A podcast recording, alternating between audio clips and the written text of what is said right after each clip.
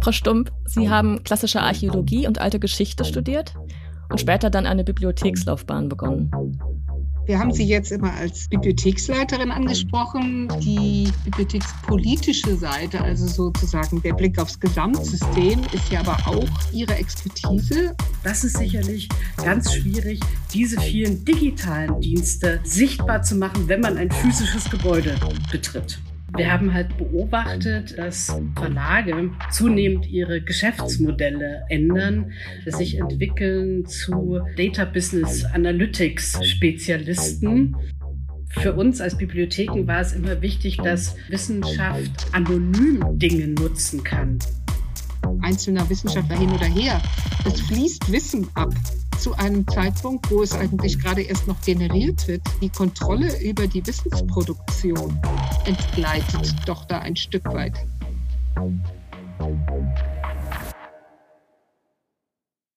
Wissenschaftliche Bibliotheken. Das sind bis heute Häuser voller Bücherregale mit Lesesälen, in denen man still arbeitet, Papier raschelt leise. Es klappern aber auch Tasten und wer heute eine Bibliothekswebseite aufruft, sieht, dass der digitale Wandel Bibliotheken zu regelrechten Informationsbrokern gemacht hat.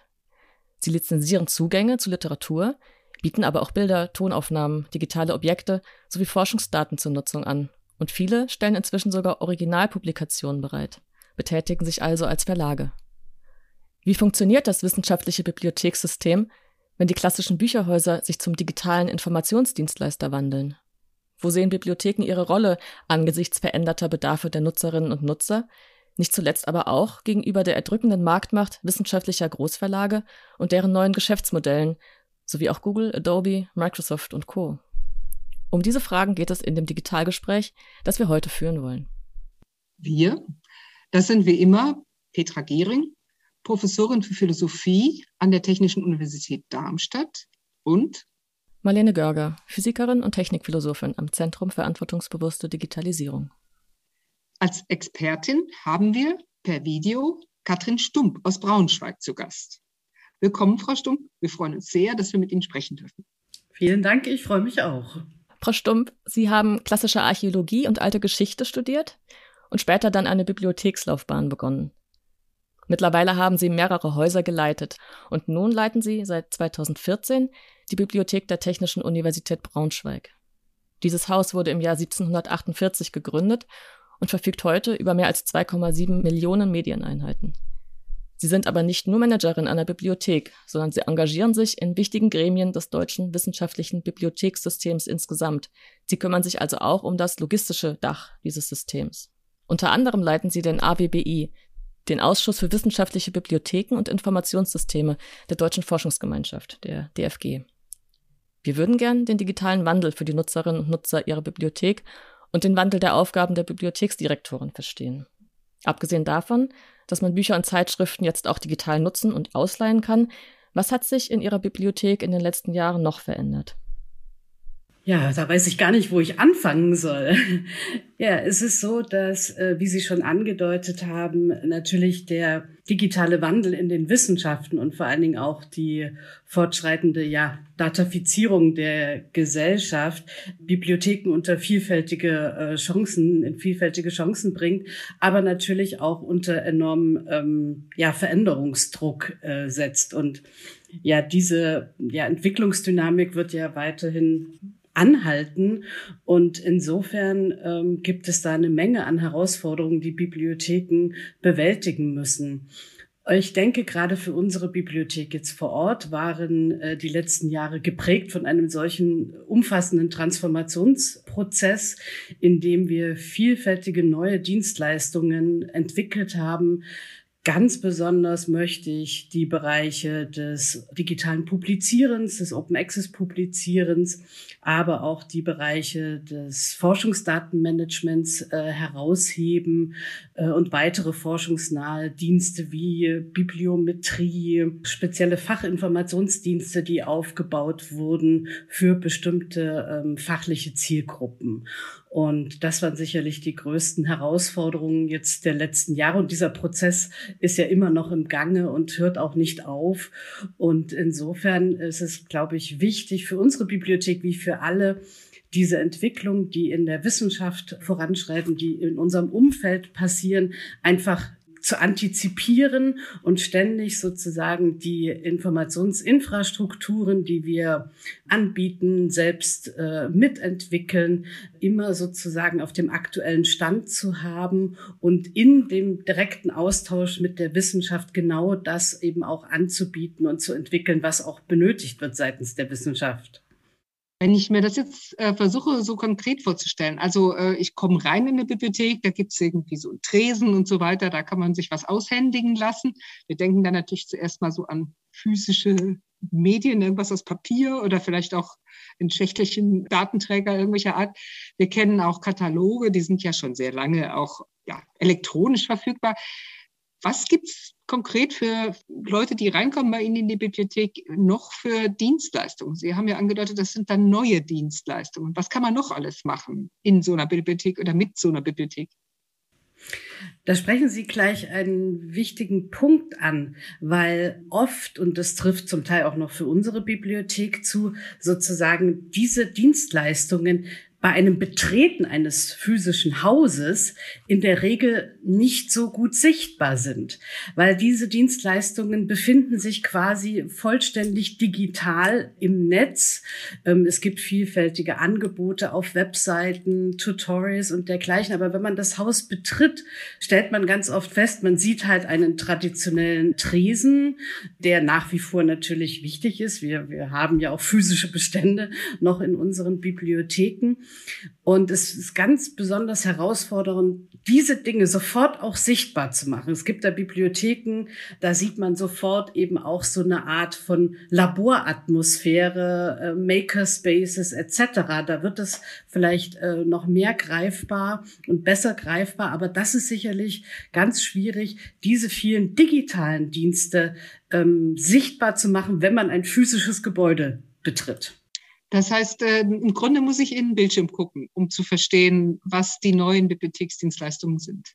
Im besten Falle erleben Sie das als Wissenschaftlerin oder Wissenschaftler in Ihrer Arbeit, wenn Sie genau wissen, jetzt zu dieser Situation brauche ich die und die Information oder brauche ich die und die Beratung.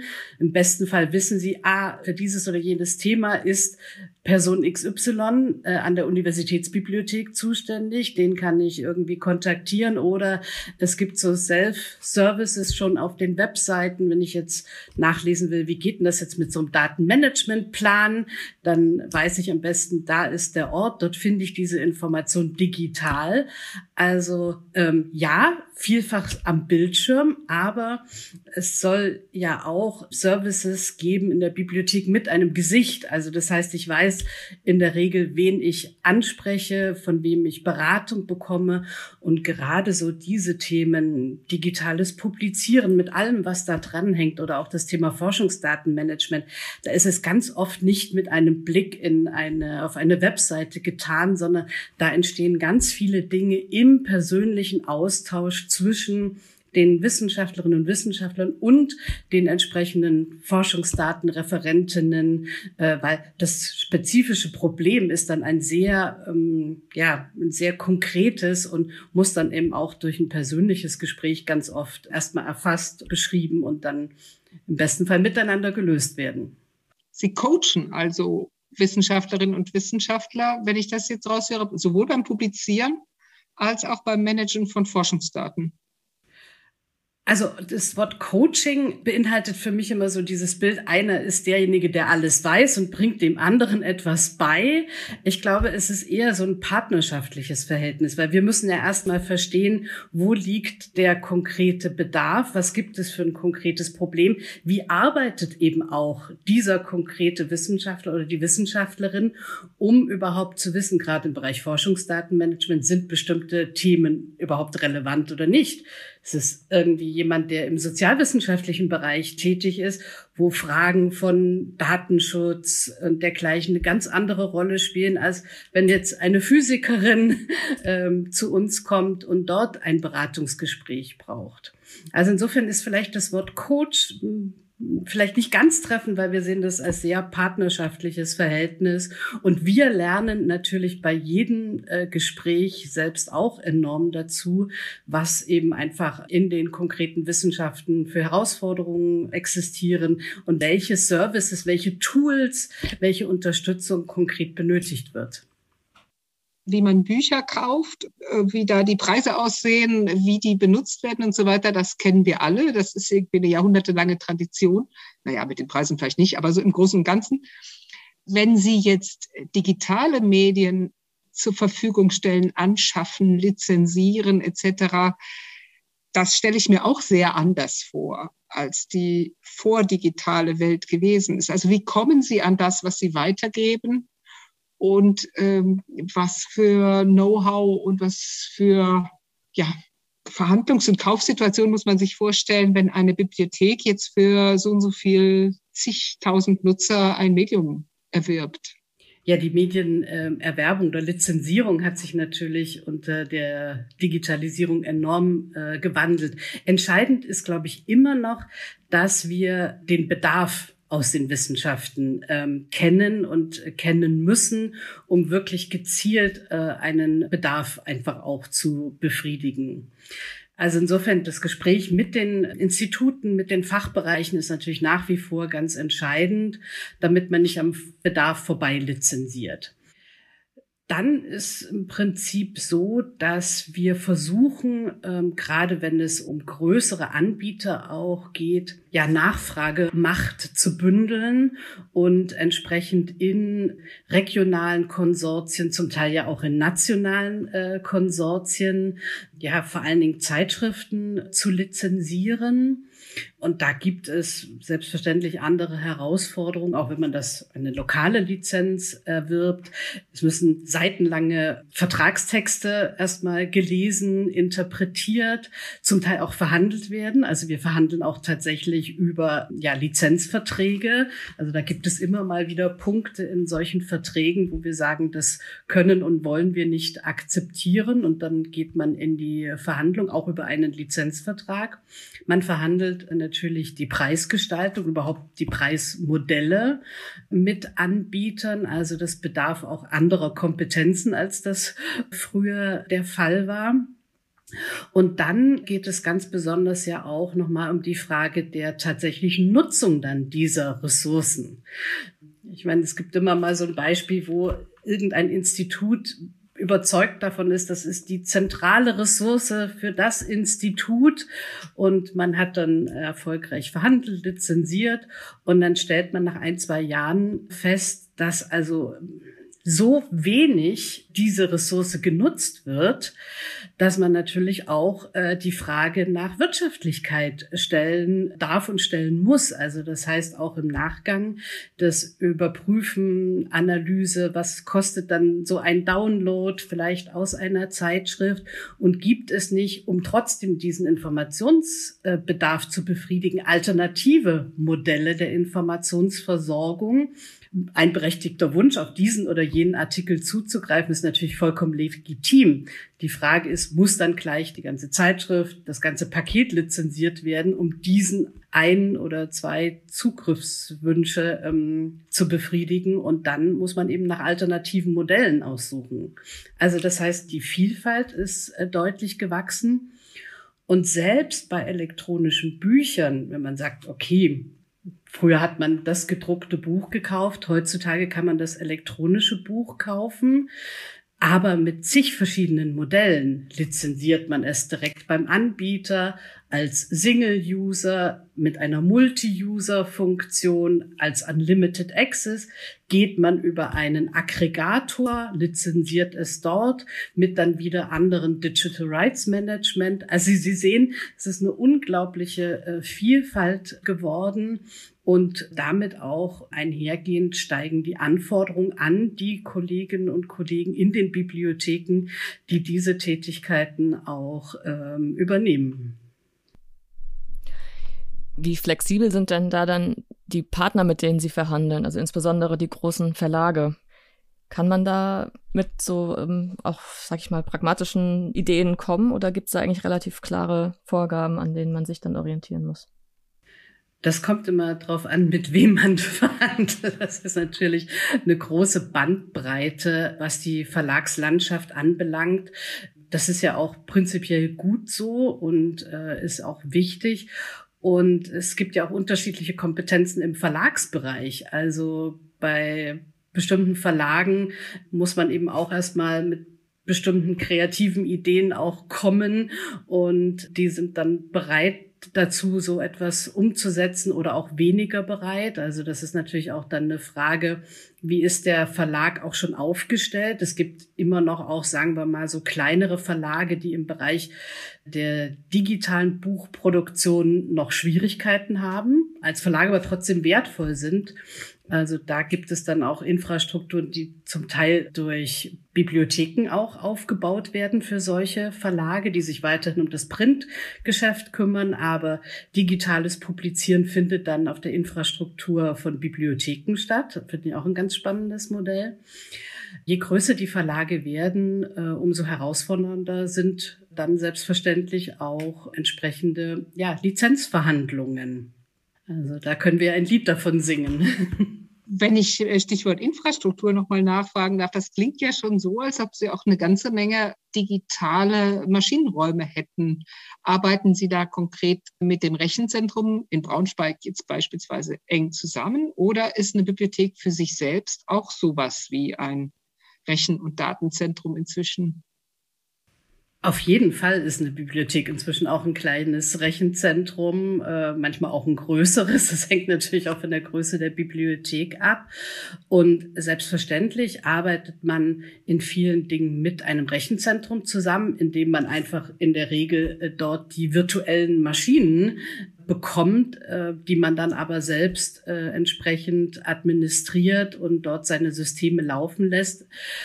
Aber man hat, wenn man als Bibliothek an einer Hochschule sich befindet, ganz oft vielleicht nicht mehr so viel eigenes Blech in der Bibliothek stehen und source das aus an ein Rechenzentrum. Aber tatsächlich die Anzahl der Server, die man äh, bedient, die Anzahl der Infrastrukturen, die man eben entwickelt, oft kooperativ mit anderen Bibliotheken gemeinsam, also Plattformen für das Publizieren, äh, für ja, Forschungsdatenrepositories etc., Plattformen für die Retro-Digitalisierung. Das passiert ja ganz oft kooperativ mit verschiedenen Bibliotheken. Ähm, also da ist eine ganz starke Kooperation erforderlich und auch nötig äh, zwischen Bibliotheken. Wie verändert sich denn die Forschungspraxis durch die Angebote, die Sie machen? Unsere Überzeugung und unsere Hoffnung ist, dass äh, die Forschung profitiert von äh, diesen Infrastrukturen. Also wenn man sich mal so diesen Forschungskreislauf anschaut, dann gibt es inzwischen, glaube ich, keinen Bereich mehr, wo ähm, es keine Angebote von Bibliotheken und Infrastruktureinrichtungen gibt. Also das fängt an mit der Recherche. In der Regel passiert das eben über Infrastrukturen von Bibliotheken. Es werden von Bibliotheken lizenzierte Ressourcen genutzt. Es geht weiter in vielleicht die Planung von, von Forschung wo es dort eben auch Tools gibt, wenn man zum Beispiel das Forschungsdatenmanagement anschaut, dass dort Bibliotheken Infrastrukturen für Datenmanagementpläne zur Verfügung stellen. Das geht aber weiter auch vielleicht in, in experimentellen Bereich äh, gerade in den Geisteswissenschaften, wenn dort eben auch ja, Forschungsdaten unterstützt durch Bibliotheken generiert werden, wenn Text- und Data Mining äh, verwendet werden, um Texte äh, anders zu erschließen, wenn Bibliotheken sich beteiligen an der Entwicklung von elektronischen Laborbüchern, die für die Experimente von Bedeutung äh, sind. Also das heißt, auch in diesem Bereich gibt es äh, Unterstützung. Wenn wir dann weitergehen in Richtung des Schreibens, ähm, unterstützen Bibliotheken vor allen Dingen im Bereich auch der Literaturverwaltung, bei Urheberrechtsfragen. Es gibt auch Bibliotheken, die wirklich das wissenschaftliche Schreiben mit unterstützen und dort äh, Angebote äh, vorhalten. Und wenn wir dann in Richtung des Publizierens denken, dort ist äh, natürlich eine große Unterstützung vorhanden, ähm, sei es das Open Access publizieren, wo digitale Identifier vergeben werden, wo auch beraten wird im Bereich der, der Journals, um auch Predatory Journals zu vermeiden. Bis dahin, dass gerade beim Open Access Publizieren ähm, Publikationsfonds von Bibliotheken verwaltet werden, um eben äh, Open Access Publizieren finanziell auch zu ermöglichen. Und natürlich auch dann das Publizieren zunehmend auch von Forschungsdaten eine Rolle spielt.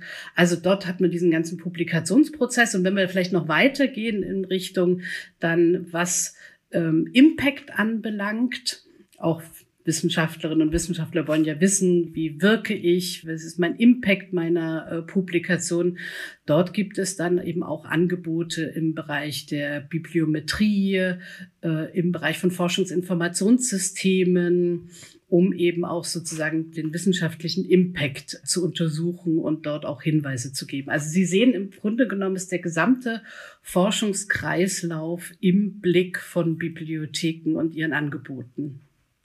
Ähm, das sind teilweise ja sehr anspruchsvolle und komplexe Sachen. Also Impact etwa diese Wirkungsforschung, also wie oft werden publizierte äh, Quellen genutzt, aufgerufen, vielleicht sogar von wem und wozu, also in der Community oder wie auch immer.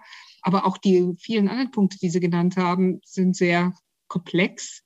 Wie sehen da die Schnittstellen zwischen kommerziellen Lösungen und dem, was sie in der Wissenschaft dann nutzen oder den Wissenschaftlerinnen und Wissenschaftlern oder überhaupt ihren Bibliotheksbesuchern anbieten aus? Haben Sie da jeweils Einzelfallentscheidungen? Reichen Sie kommerzielle Angebote am Ende des Tages mehr oder weniger durch?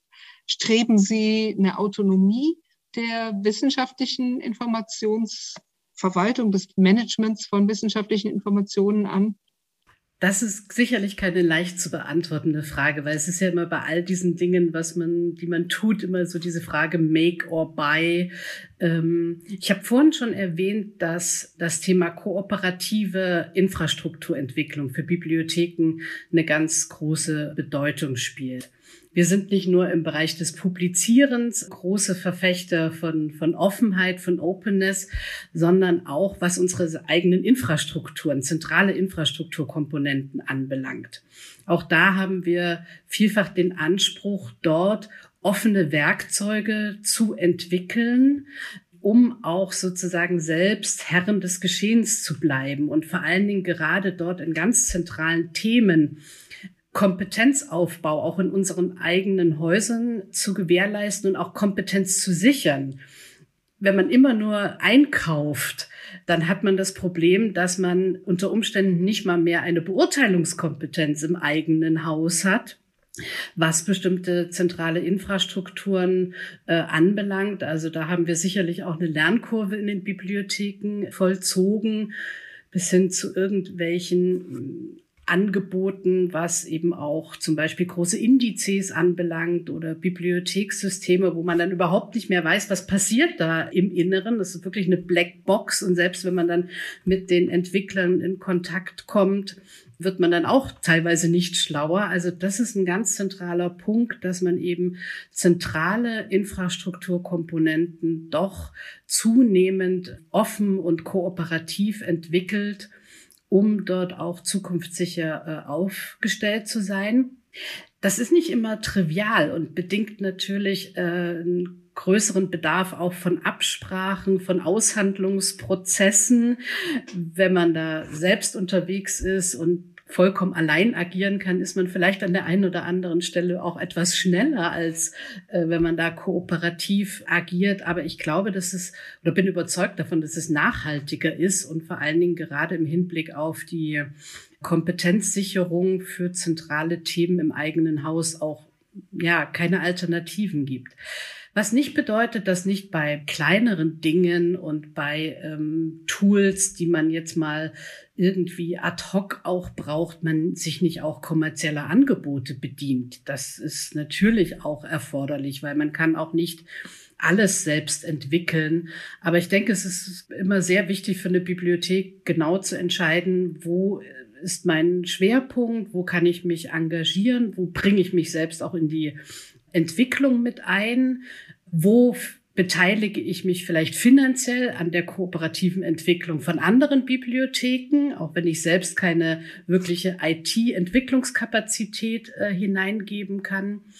Und wo kaufe ich ein Tool ein, vielleicht aber auch wieder kooperativ mit anderen im Sinne von einem Konsortium. Ähm, gibt es denn trotzdem Akteure oder auch Player oder Produkte, an denen man nicht vorbeikommt, weil die schon so weit etabliert sind, dass man sich damit auseinandersetzen muss? Ja, also wenn wir in Richtung Content schauen, ähm, dann ist natürlich der Punkt da, ähm, an großen kommerziellen Produkten, also Verlagsprodukten gibt es keinen Weg vorbei. Also dort sind wir angewiesen darauf, dass wir eben bestimmte Verlagsprodukte lizenzieren. Also dort können wir gar nicht ausweichen, weil dort haben wir es ja auch mit Monopolisten zu tun. Ähm, also die Zeitschrift von Springer Nature bekomme ich eben nur da und nicht bei einem Alternativverlag. Es war bisher so, dass auch im Bereich der Bibliothekssysteme, also der zentralen Infrastruktur zum, auch zum Management von Erwerbungen, von Lizenzierungen, von Zugriffen, Ausleihen etc. man auch eher auf kommerzielle Produkte äh, gesetzt hat. Das ändert sich zunehmend. Also es gibt eine interessante Entwicklung international, aber auch in Deutschland, wo man sozusagen ein offenes Bibliothekssystem auch ähm, zunehmend kooperativ entwickelt was ich eine sehr positive Entwicklung finde. Aber es gibt an der einen oder anderen Stelle sicherlich noch Produkte, wo wir noch nicht so weit sind, um äh, dort schon darauf verzichten zu können. Und wo es vielleicht auch ähm, nicht notwendig ist. Also genau diese Abwägung, wie ich vorhin geschildert habe, muss dann auch schlussendlich ja jede Bibliothek für sich vor Ort äh, angesichts ihrer lokalen Infrastruktur, angesichts ihrer lokalen Möglichkeiten auch treffen. Ich habe jetzt so rausgehört, es gab äh, dann da also eine Art Trend zur Kommerzialisierung und jetzt ist eher so ein bisschen ein Trendumkehr oder Sie versuchen jetzt gemeinsam mit anderen Bibliotheken eher das äh, rückzubauen und auf eigene Infrastrukturen zu setzen, jedenfalls im Kernbereich. Also gab es da so einen Trendwechsel?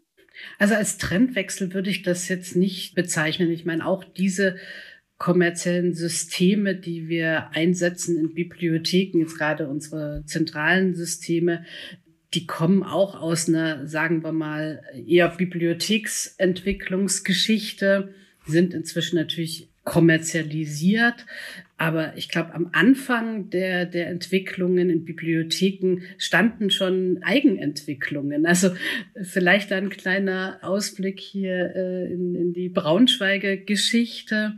Tatsächlich hatte Braunschweig schon sehr früh diesen Trend erkannt und ein äh, Bibliothekssystem, was tatsächlich dann eine Zeit lang sehr weit verbreitet war, stammt aus Braunschweig, also schon äh, am Ende der, der 90er Jahre sehr weit entwickelt.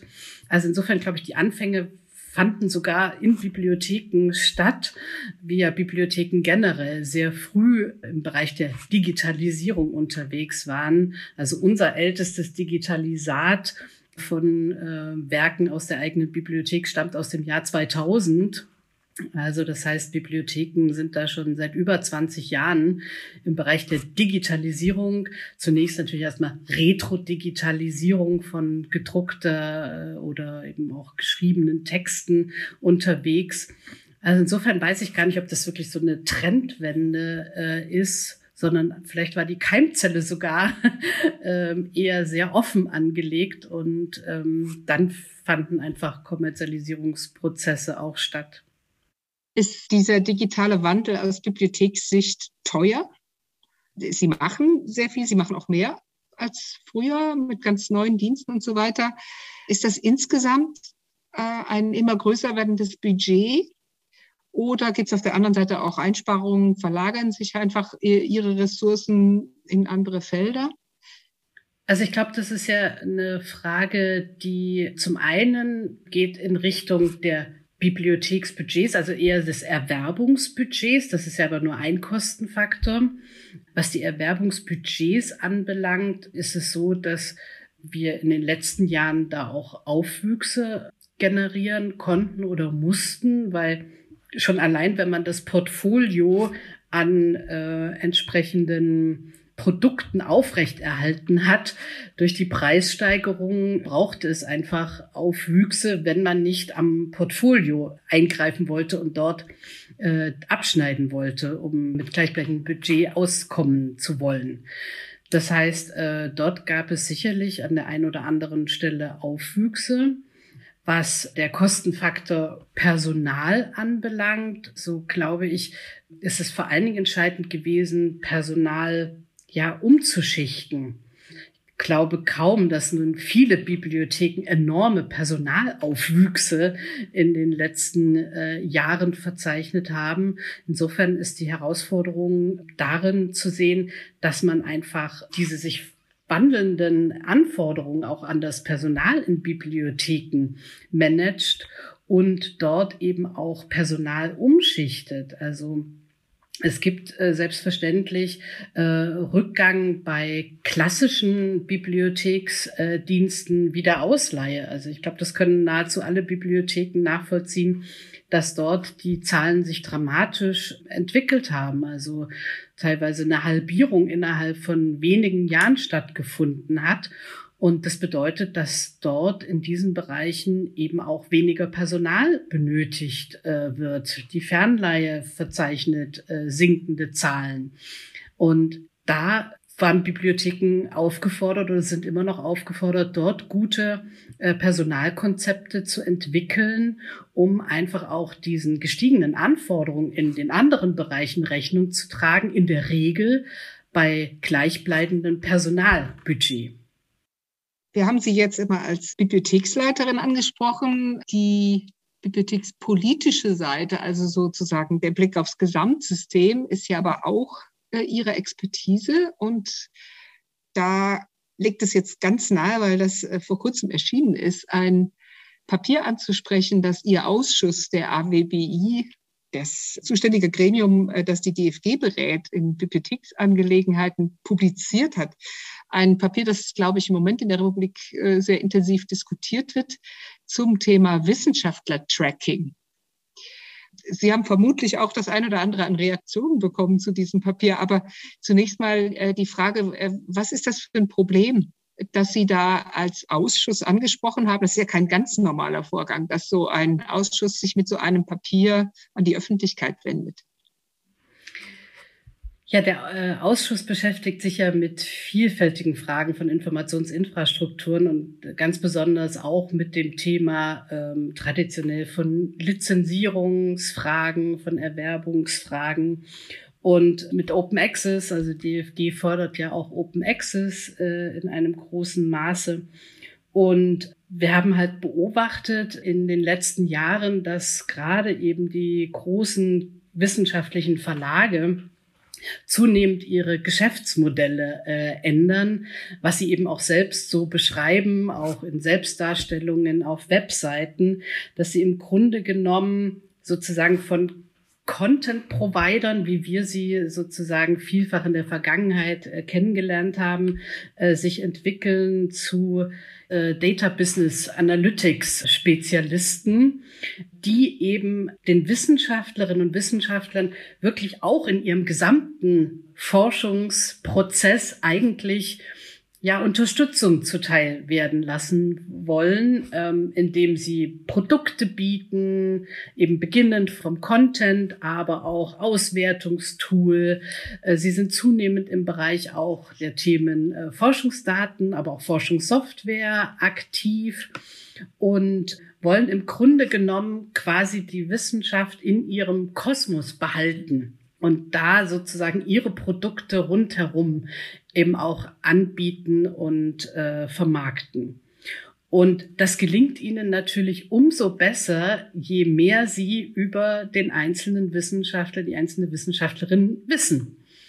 Und äh, das bedeutet, dass sie sehr intensiv bei der Nutzung auch allein von Content, aber auch bei der Nutzung weiterer Tools Daten sammeln. Und zwar sehr umfänglich. Es gibt ja diese Untersuchung, dass man allein, wenn man bei einem Nature-Artikel verweilt, von etwa irgendwie 70 Tools sozusagen beobachtet wird und getrackt wird in dem Verhalten äh, eben als Wissenschaftlerin oder als Wissenschaftler. Das ist etwas, dessen sich viele äh, in der Wissenschaft noch gar nicht so bewusst sind. Also insofern ging es erstmal darum, dieses Thema bewusst zu machen und auch aufzuzeigen, welche Gefahren potenziell in einem solchen Handeln liegen die Verlage selbst äh, oder diese Firmen argumentieren selbstverständlich damit, dass sie ja ihre Serviceleistungen verbessern wollen, dass sie ja neue Dienstleistungen entwickeln wollen und darauf angewiesen sind, eben ja auch dieses Tracking anzuwenden. Aber zum einen kann es möglicherweise datenschutzrechtlich problematisch sein. Und für uns als Bibliotheken war es immer wichtig, dass ähm, Wissenschaft anonym Dinge nutzen kann, dass ich niemandem offenlegen muss, woran ich jetzt ähm, gerade forsche, was ich lese, was ich mir anschaue. Und diese Anonymität äh, von Wissenschaft war immer extrem wichtig. Wir haben ja auch die Freiheit von, von Forschung und Lehre. Und ähm, unser Ausschuss sieht dort eben Gefahren und Risiken in dem Wissenschaftlerinnen und Wissenschaftler in dieser Form getrackt äh, werden. Äh, insofern war es eben wichtig, dieses Thema mal bewusst zu machen. Zum einen den Wissenschaftlerinnen und Wissenschaftlern selbst, aber eben auch Hochschulleitungen, um einfach zu handeln, um ähm, darauf Rücksicht zu nehmen oder dieses Thema eben auch zum Beispiel in Verhandlungen zu thematisieren dort für mehr Transparenz zu sorgen, Verlage eben auch aufzufordern, offen zu legen, was sie da tun, warum sie es tun, wozu sie Dinge verwenden und was mit diesen Daten geschieht. Und ich denke, dieses Papier, was ja relativ schlankes ist, hat doch dafür gesorgt, dass dieses Thema jetzt bewusster wird, äh, auch in der Wissenschaftspolitik, bei handelnden Organisationen, bei Forschungsförderern und dass da jetzt hoffentlich eine Diskussion beginnt über diese Thematik und das wäre ganz wunderbar, wenn das Papier diesem Zweck dient und diesen Erfolg dann auch hat, hoffentlich. Wie gehen dann die Verlage vor, um die Wissenschaftler zu individualisieren oder auch dann zu erkennen? Also Sie hatten jetzt ja schon dieses Third-Party-Tracking erwähnt, aber das könnte ich ja zum Beispiel in meinem Browser deaktivieren und dann hätte ich das Problem nicht mehr. Naja, es, es, es gibt eben mehrere äh, Methoden. Also allein nur mit dem Browser deaktivieren ist es eben häufig nicht getan. Es gibt auch dieses sogenannte Bitstream Data und Port Scanning, wo sozusagen in Echtzeit bestimmte Dinge untersucht werden. Da gab es ja auch schon tatsächlich entsprechende öffentliche Skandale, wo bekannt geworden ist, dass sich eben Firmen, die ja sich selbst damit gerühmt haben, zig äh, Millionen Geräte identifizieren zu können, dort eben aufgefordert wurden, eben auch staatlichen Einrichtungen, konkret in der USA, dort Daten zu liefern. Also es gibt verschiedene äh, Möglichkeiten, dort Tracking zu betreiben. Und äh, also insofern allein mit dem Browser Do Not Track, was ja inzwischen in vielen Browsern auch standardmäßig eingestellt ist, reicht leider nicht aus. Und insofern ist es eben ganz besonders wichtig, dass man äh, dieses Thema auf die Tagesordnung bringt und gerade eben auch für bestimmte Verhandlungsszenarien solche Dinge eben auch thematisiert und besten Fall ähm, ausschließt.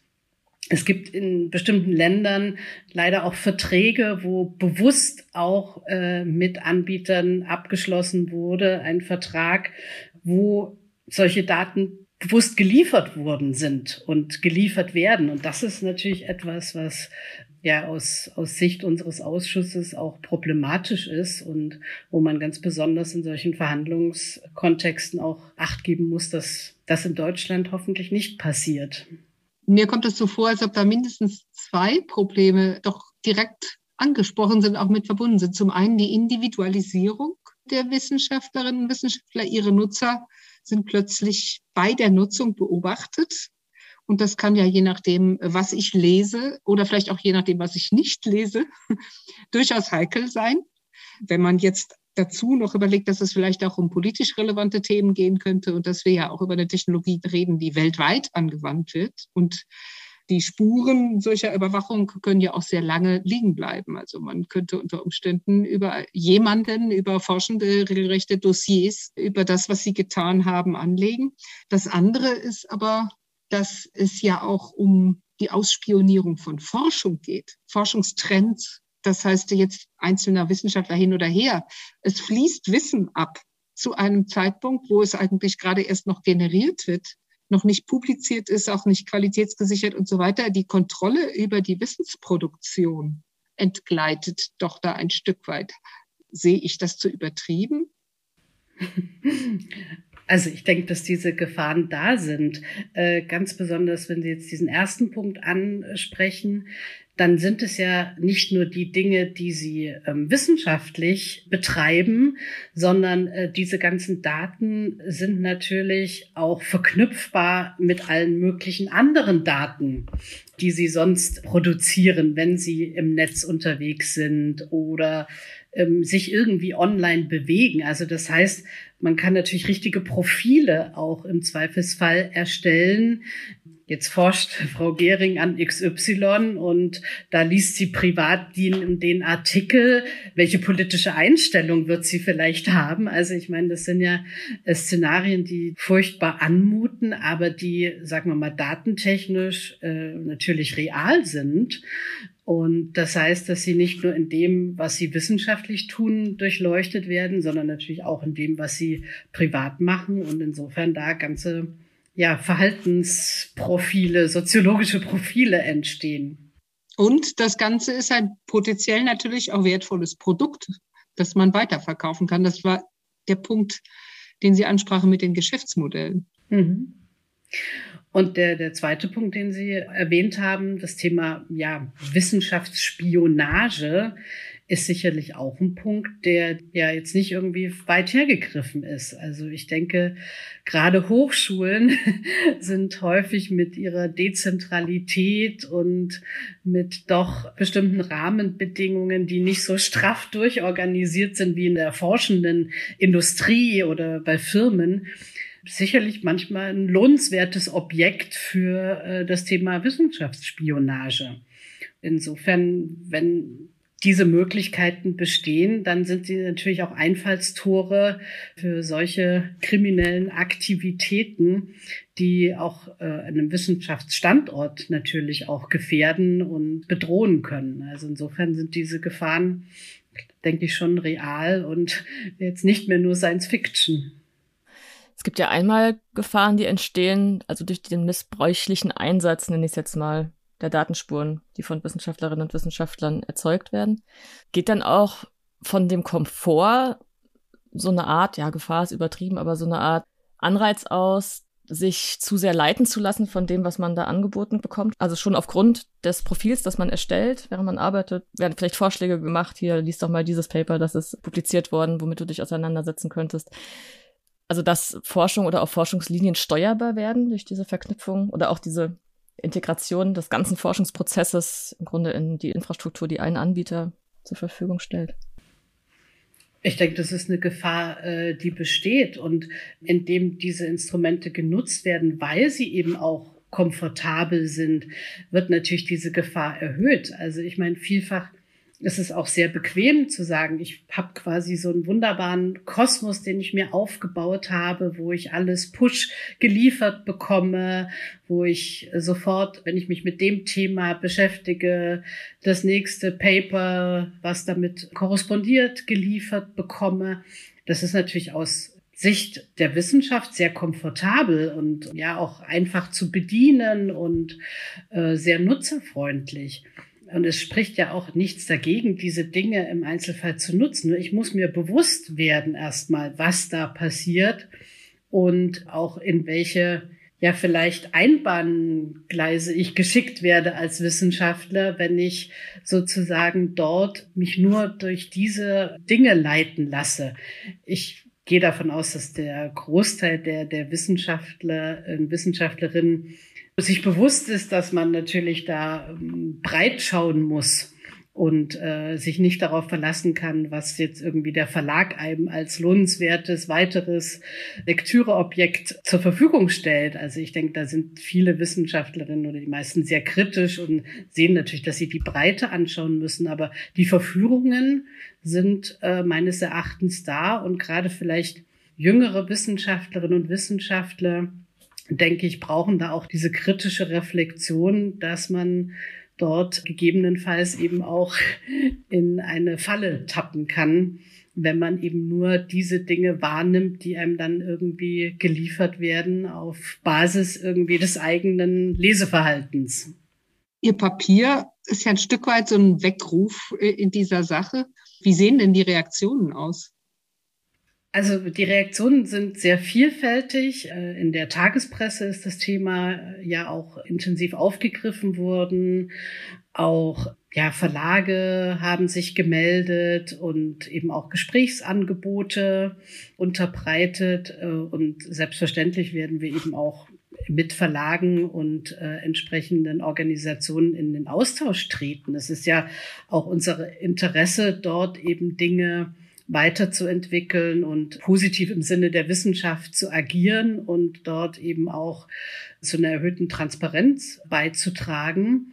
Also insofern freut uns das, dass auch die Verlage dort ähm, auf das Thema angesprungen sind und eben auch über das Papier reden wollen. Und das äh, werden wir sicherlich geeignete Möglichkeiten und auch Formate finden, um diesen Austausch eben auch mit den Verlagen und den entsprechenden Organisationen voranzutreiben. Und äh, ansonsten würde es uns natürlich freuen, wenn gerade Hochschulleitungen das Thema noch verstärkt aufgreifen und eben dort auch innerhalb ihrer Hochschulen dieses Thema bewusst machen, weil ich denke, eine kritische Reflexion in der Wissenschaft selbst über dieses Thema wäre dringend geboten.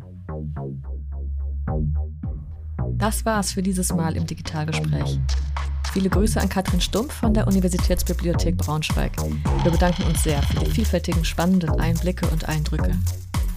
Dank auch heute an Ludger Fittgau für die Beratung und die technische Unterstützung. Und besonderen Dank an Sie, liebe Hörerinnen und Hörer, dass Sie heute dabei waren. Das Digitalgespräch gönnt sich jetzt eine Sommerpause und wir melden uns zurück am 7. September. Falls Sie bis dahin Lust haben, ein paar der älteren Folgen anzuhören, freuen wir uns natürlich sehr. In jedem Fall wünschen wir Ihnen einen schönen Sommer und freuen uns auf den 7. September, wenn es weitergeht mit dem Digitalgespräch, dem Podcast von CDD, dem Zentrum Verantwortungsbewusste Digitalisierung.